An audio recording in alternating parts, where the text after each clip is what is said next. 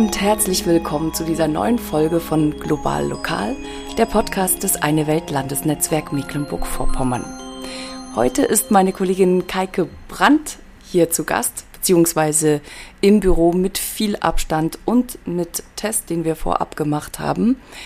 Kaike, wir haben ja schon mal eine Folge zusammen gemacht ich glaube, vor einem Jahr zu, sind wir zusammen zu einer Landwirtin gefahren und da ging es um Weizenexporte von Mecklenburg-Vorpommern ins Ausland, unter anderem auch ähm, in afrikanische Staaten.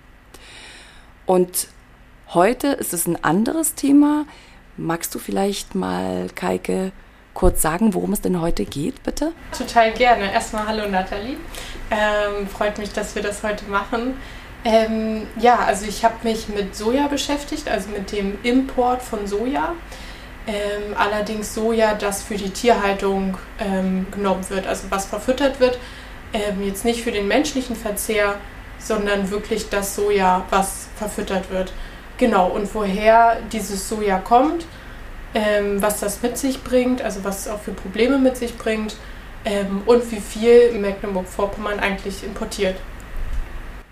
Also was ich vorhin vergessen habe zu sagen, ist, dass du das ja das Ganze im Rahmen deines Projektes machst, also deines eigenen Projektes unter dem Dach des Eine Welt Landesnetzwerk Mecklenburg-Vorpommern, das Projekt Globale Landwirtschaft. Und in diesem Rahmen beschäftigst du dich mit ähm, unterschiedlichen Materien und eben in diesem Fall mit Soja-Import nach Mecklenburg-Vorpommern.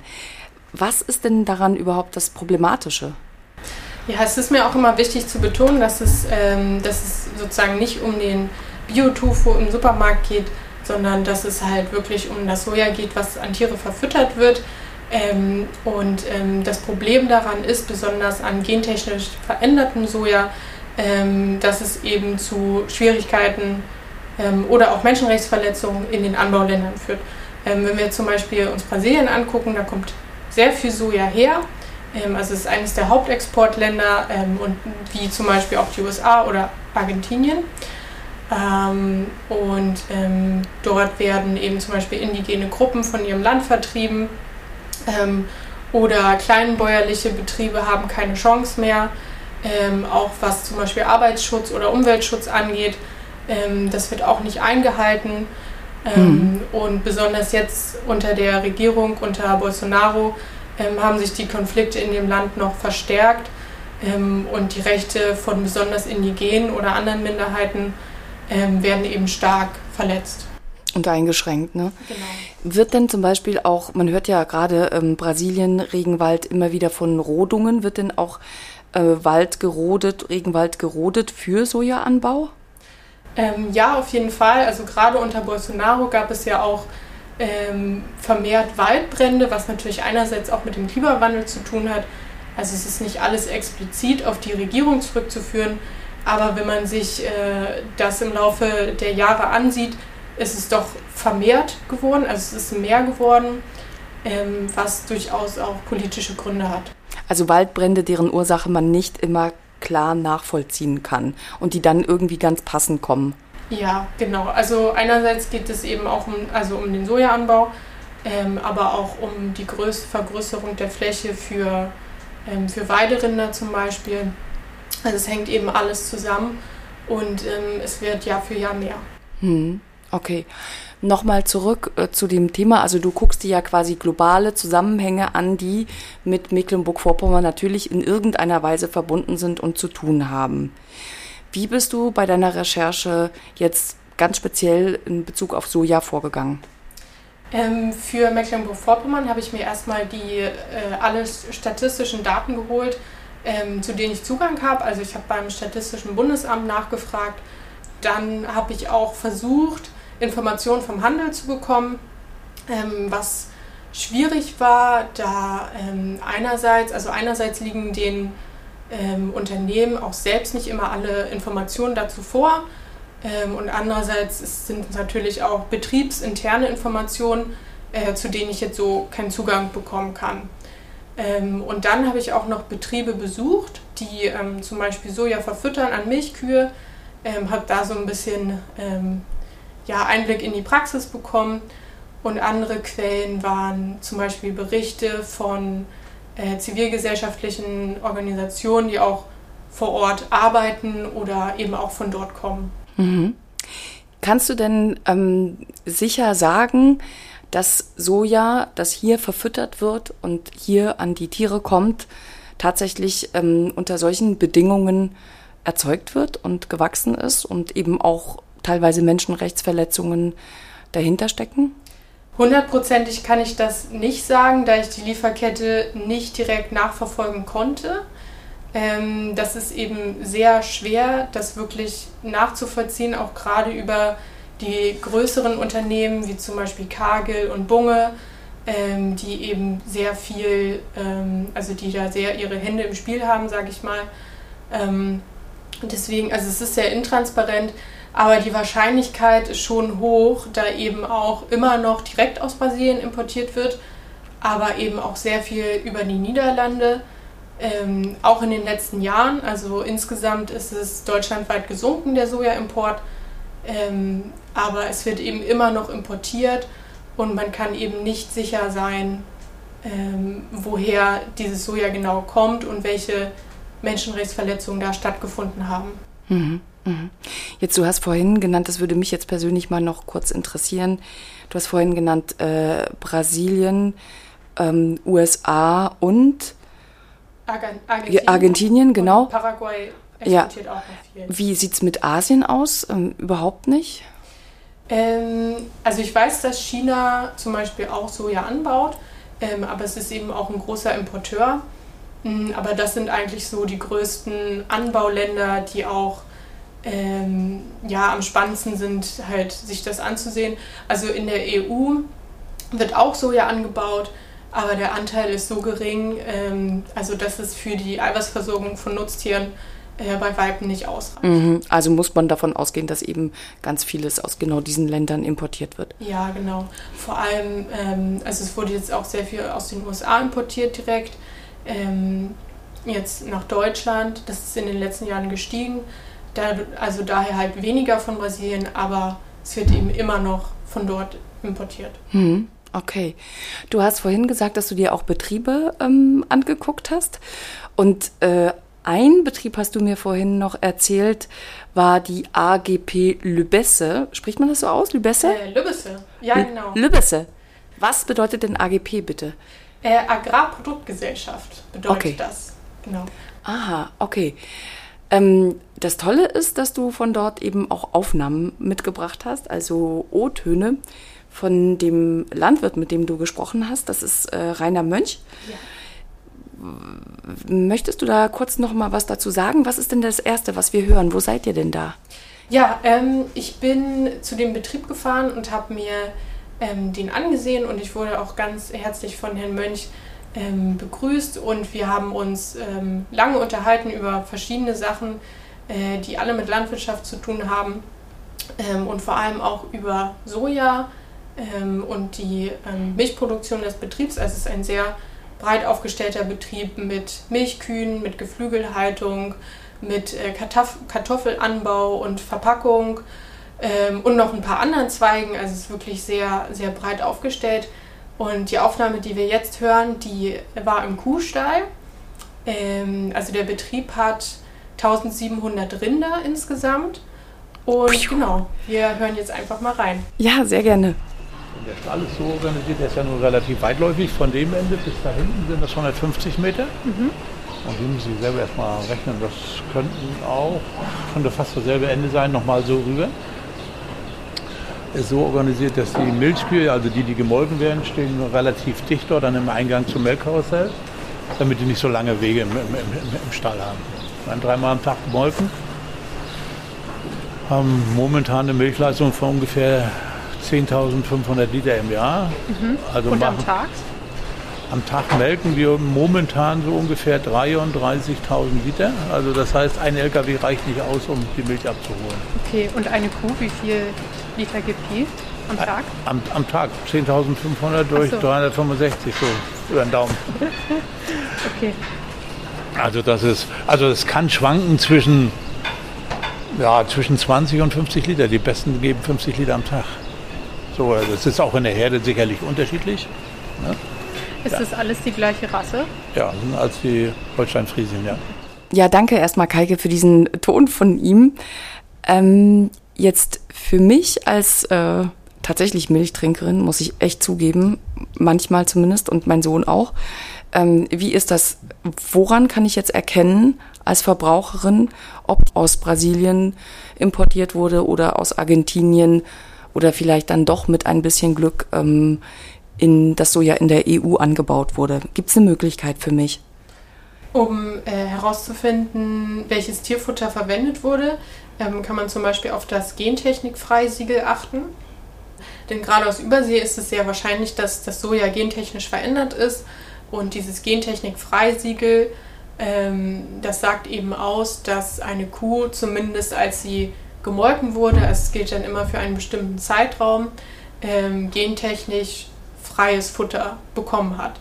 Also dass es eben wahrscheinlich ist, dass es nicht aus Brasilien kam oder den USA, sondern zum Beispiel, dass das Soja aus der EU selbst kommt. Wie ist das bei ihm? Wie ist das bei Herrn Mönch? Ähm, ist das da gentechnisch veränderte Milch oder nicht? Ja, also er verwendet auf jeden Fall auch Soja, also er verfüttert Soja. Ähm, ich kann ja noch mal kurz auf die Molkerei eingehen, also die liefern an die Molkerei Rücker, ähm, wo eben gentechnisch veränderte, verändertes Futtermittel eingesetzt werden darf. Also die haben da noch keine ähm, Einschränkung in die Richtung. Ähm, das ist aber allgemein eher ungewöhnlich. Also der Trend geht immer mehr dahin, ähm, also gentechnisch freie Milch ähm, zu produzieren und zu verkaufen. Ähm, und vor allem große Molkereien haben da schon, ähm, sind da schon umgestiegen. Für kleinere ist es natürlich schwierig, weil die nur einen, einen Produktionsweg haben. Also wenn, dann müssten sie alles auf einmal umstellen. Ähm, das dauert da wahrscheinlich ein bisschen länger. Ähm, aber perspektivisch gesehen ähm, werden die sich wahrscheinlich auch irgendwann danach richten. Mhm, dass der Trend dahin geht.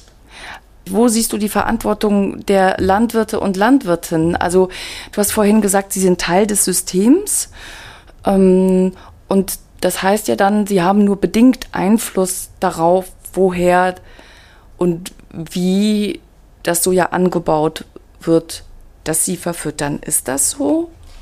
Mm, ja, also sie haben natürlich den Lieferschein, wo sie, ähm, ja, wo sie bestimmte Informationen bekommen, ähm, wo auch ein Zertifikat dabei ist, aber dieses Zertifikat sagt eben nur etwas über die Qualität aus ähm, und nicht unbedingt unter welchen Bedingungen es hergestellt wurde.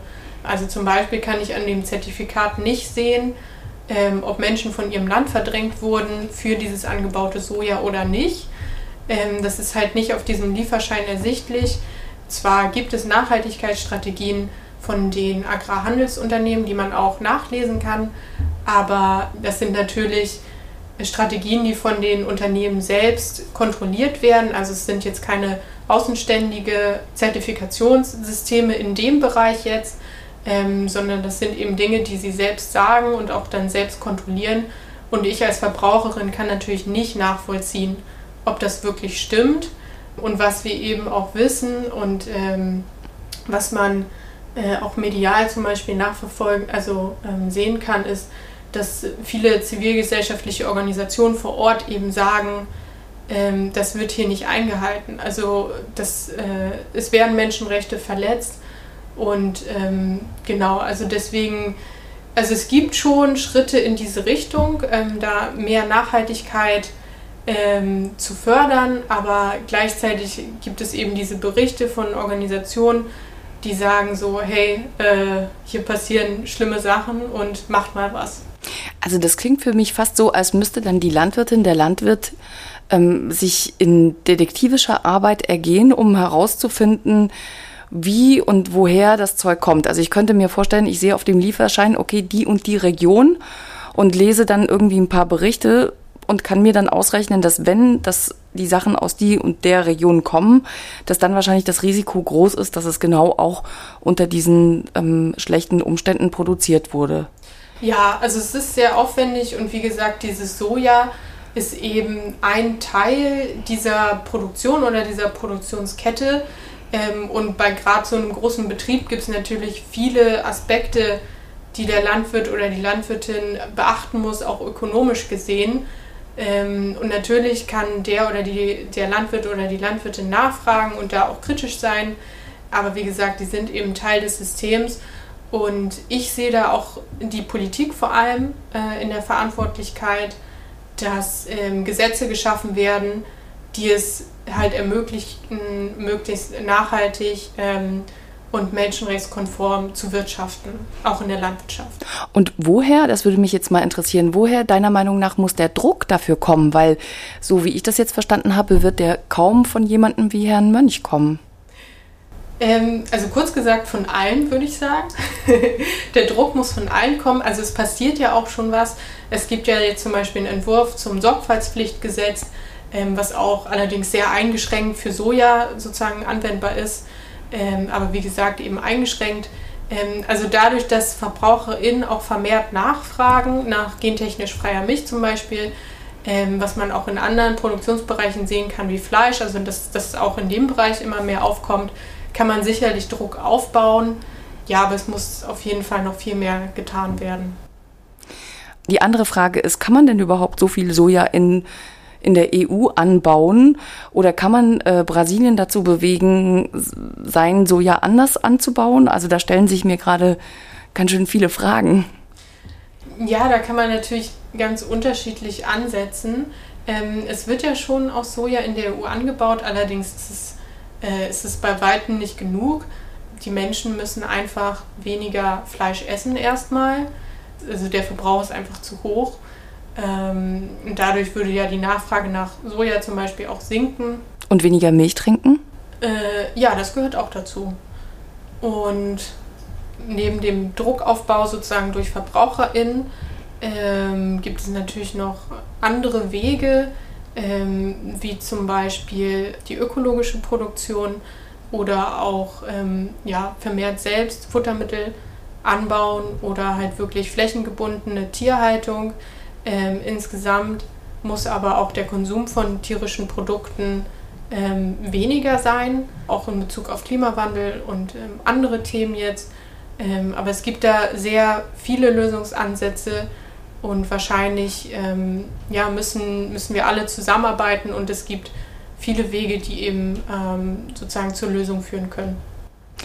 Ähm, wie wäre das denn, wenn Herr Mönch eben nicht 1700 ähm, Rinder hätte, sondern nur so viele, für die er dann eben auch selbst ähm, Soja anbauen kann? Habt ihr darüber gesprochen, wie das wäre, wenn er das selber machen würde?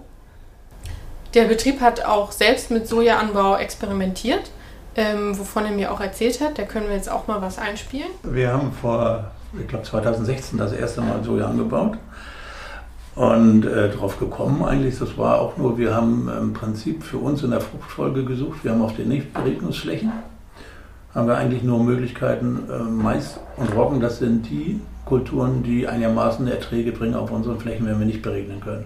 Dazu gehört den Zwischenfruchtanbau und alles drum und dran, gar keine Frage, aber wir suchten eigentlich eine Kultur, die äh, wir vermarkten können, die ungefähr denselben ökonomischen Ertrag, finanziellen Ertrag bringt wie Roggen und haben dann angefangen nach einem Versuch im Garten und dann äh, 2016 auf das erste Mal auf 30 Hektar, dann äh, und so haben wir die Fläche immer gesteigert. Auf Bereg mit Beregnung ist das durchaus eine anbauwürdige Kultur. Da ernten wir so zwischen 30 und 35 Dezitonnen pro Hektar. Aber auf den Nichtberegnungsflächen sind wir der Witterung gnadenlos ausgesetzt und da geht es auch mal auf 5 Dezitonnen pro Hektar rüber und dann ist das Ganze nicht wirtschaftlich. Wir haben für uns mal ausgerechnet, wir bräuchten ungefähr 18 bis 20 Dezitonnen pro Hektar Ertrag, Kornertrag bei Soja, um annähernd den finanziellen Ertrag vom Roggen zu decken. Das hängt sicherlich ein bisschen vom Jahr ab, wie die Preisstellung im Allgemeinen ist, aber so um die 20 Doppelzentner würden ausreichend sein. Dann hätten wir aber nicht eine Fruchtfolge zweimal Roggen, einmal Mais, sondern Roggen, Soja, Mais zum Beispiel mhm. und hätten auch mit dem Sojaanbau Wurzeln, Stickstoffsammler auch noch ein bisschen was mehr getan für die Bodenkultur auf links. Aber es muss sich auch ökonomisch darstellen lassen. Also er sagt ja, es muss sich ähm, ökonomisch rechnen, ne? Also der wirtschaftliche Druck ist hoch. Was äh, für mich jetzt die Frage wäre, meinte er jetzt Sojaanbau, um den Soja zu verkaufen oder um ihn an seine Tiere, eigenen Tiere zu verfüttern? Letztendlich hat er das Soja verfüttert, also die haben das äh, geschrotet und verfüttert, ähm, weil sie es nicht losgeworden sind, einfach äh, in Mecklenburg-Vorpommern. Also es fehlen auf jeden Fall die Verarbeitungsstrukturen, gerade für, ähm, für unterschiedliche Mengen auch. Also es gibt einen Verarbeitungsbetrieb in Schwerin, ähm, die Sojamilch herstellen, aber die Kriterien wurden von, von dem Soja jetzt nicht erfüllt.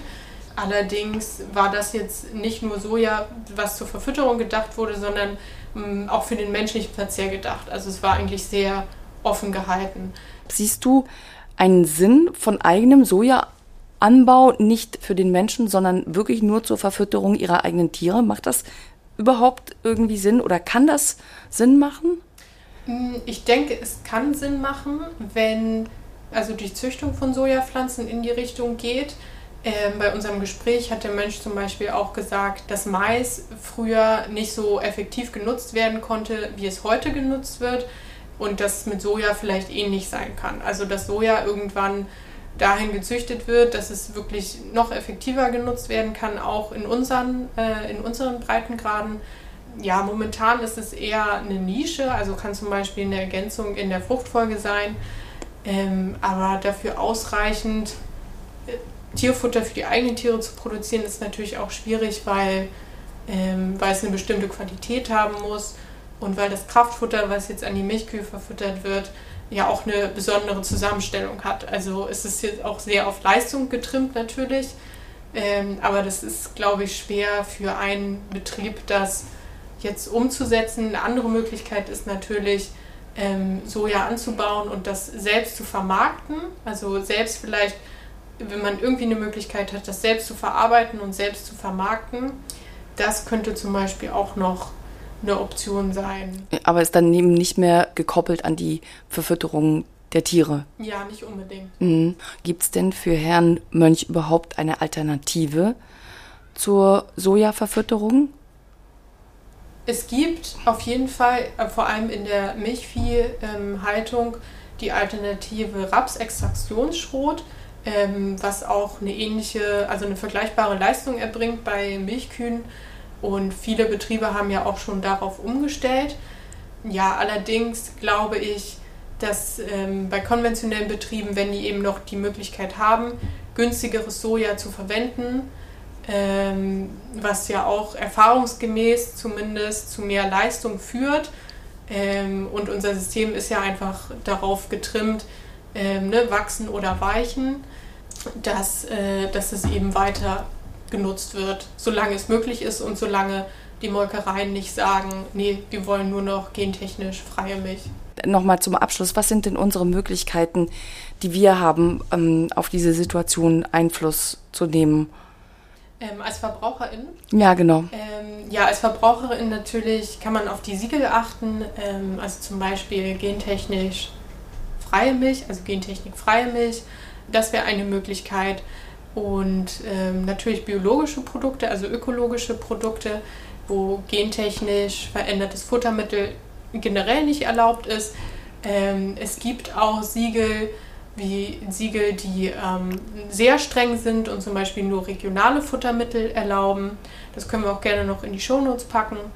Und ähm, generell einfach ähm, weniger tierische Produkte konsumieren ähm, weil dadurch eben auch die Nachfrage sinkt. Das ist äh, schon mal ganz wichtig. Und wenn wir uns alle daran halten, dann könnte das ein bisschen was bewirken. Und zuvorderst steht wahrscheinlich informiert zu sein und erstmal irgendwie ein bisschen zu verstehen, wie das funktioniert. Und vielen, vielen Dank, Keike, dass du uns das erklärt hast. Ich merke selber, es ist nicht, es ist wirklich komplex, total komplex und ähm, sind so viele Ebenen, die damit hineinspielen. Und wahrscheinlich denkt man von außen immer schnell, die Landwirtinnen sind diejenigen, an die das adressiert werden muss. Und dann klingt das jetzt für mich ähm, nach den letzten 30 Minuten schon ein bisschen anders. Ja, also ja. vielen Dank. Ja, möchtest du noch was hinzufügen? genau. ähm, ja, für mich ist der, der erste Schritt zur Veränderung eben erstmal eine Bestandsaufnahme und vor allem Kommunikation, ähm, was ich auch in dem Gespräch mit Herrn Mönch gemerkt habe, ähm, dass da auf jeden Fall eine Gesprächsbereitschaft da ist und dass wir versuchen müssen, zusammen an Lösungen zu arbeiten und auch offen sein müssen für andere Meinungen. Mhm.